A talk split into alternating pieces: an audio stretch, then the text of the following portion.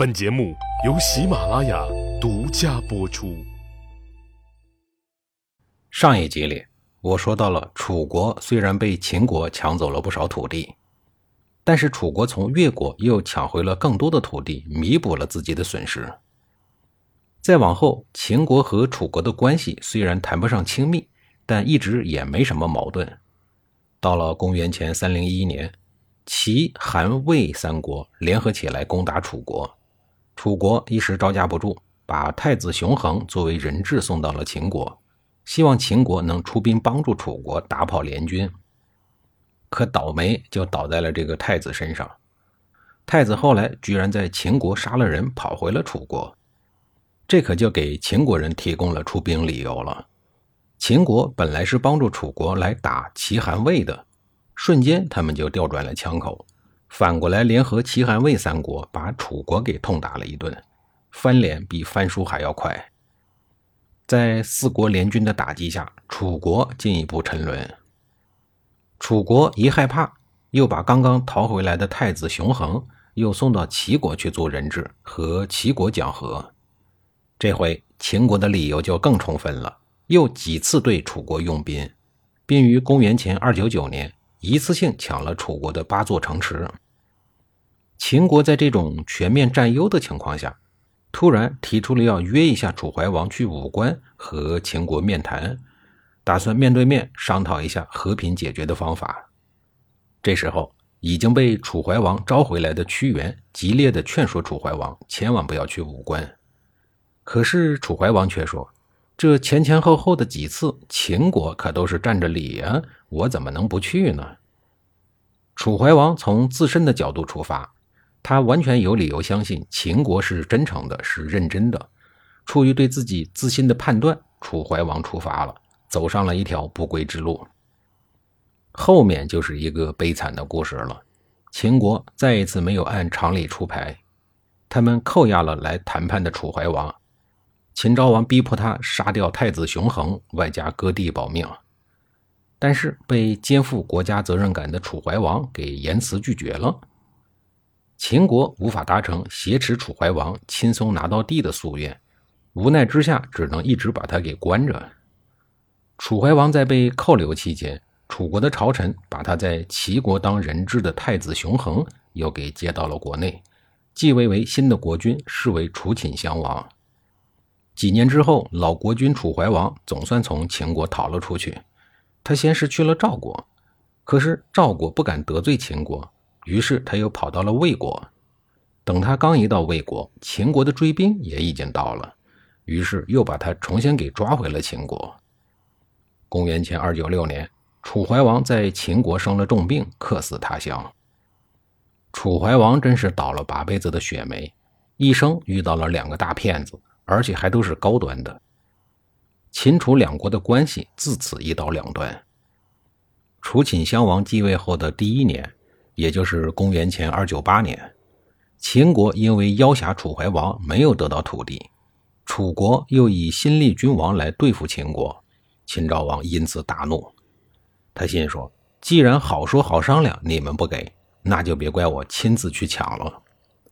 秦昭王随后派出了大军，冲出了武关，全力的攻打楚国，一次性斩杀了楚军五万多人，夺取了楚国的十六座城池以后才回去。楚顷襄王和他的父亲一样，作为一国之君，缺乏驾驭全局的领袖能耐，更谈不上政治谋略。楚顷襄王这样的性格，与做太子的时候先后两次被派出当人质有很大的关系。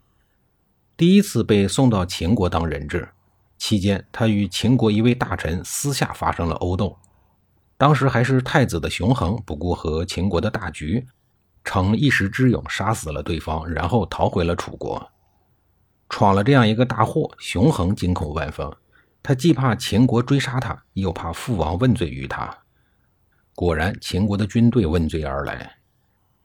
秦昭王以武关会盟为名，劫持楚怀王到咸阳，要挟楚国不杀死太子就割让郡县。楚怀王愤怒之余，坚决不同意，最终克死秦国。第二次，太子熊衡又被送到齐国当人质。楚怀王被秦国劫持以后，楚国的皇族大臣们权衡利弊，打算立熊衡为君王。而此时，熊衡的生死去留都是掌握在秦闵王的手中。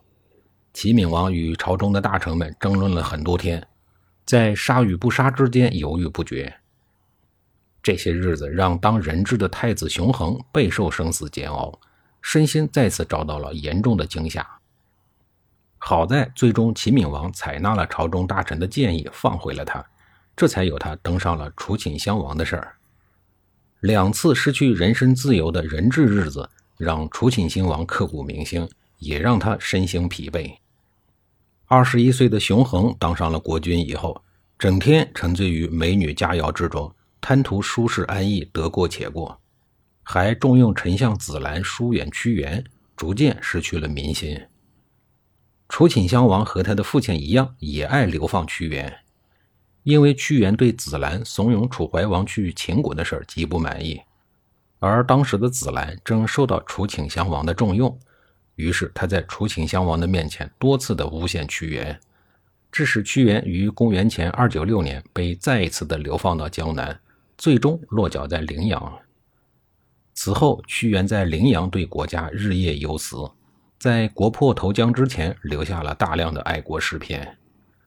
所以，楚顷襄王流放屈原，无异于自毁长城，和他的老爹一样如出一辙。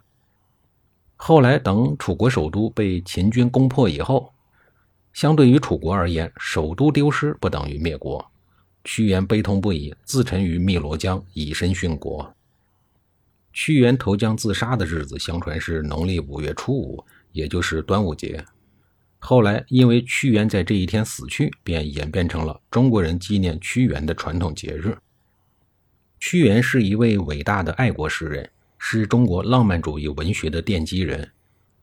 屈原作品的出现，标志着中国诗歌进入了一个由集体歌唱到个人独创的新时代。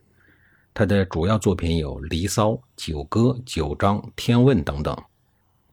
除了前面介绍的《离骚》，《天问》也是一首长诗，通篇都是屈原向上天发出的疑问，从天地分离、阴阳变化、日月星辰等自然现象。一直问到神话传说乃至治乱兴衰等历史故事，表现了屈原对某些传统观念的大胆怀疑，以及追求真理的探索精神，具有浓厚的道家色彩。屈原在诗中对天地、自然和人事等一切的事物现象，共提出了近一百七十多个问题，其中天文方面三十个，地理方面四十二个，历史方面最多达九十五个。这些问题表现的是屈原对宇宙的探索精神，对传说的怀疑。从这个方面可以看得出，他比同时代的人有更进步的宇宙观和认识论。梁启超说屈原是中国文学家的老祖宗，郭沫若对他的评价也很高，说他是伟大的爱国主义诗人。下一集里，我继续给您讲述屈原被流放以后楚国的事儿。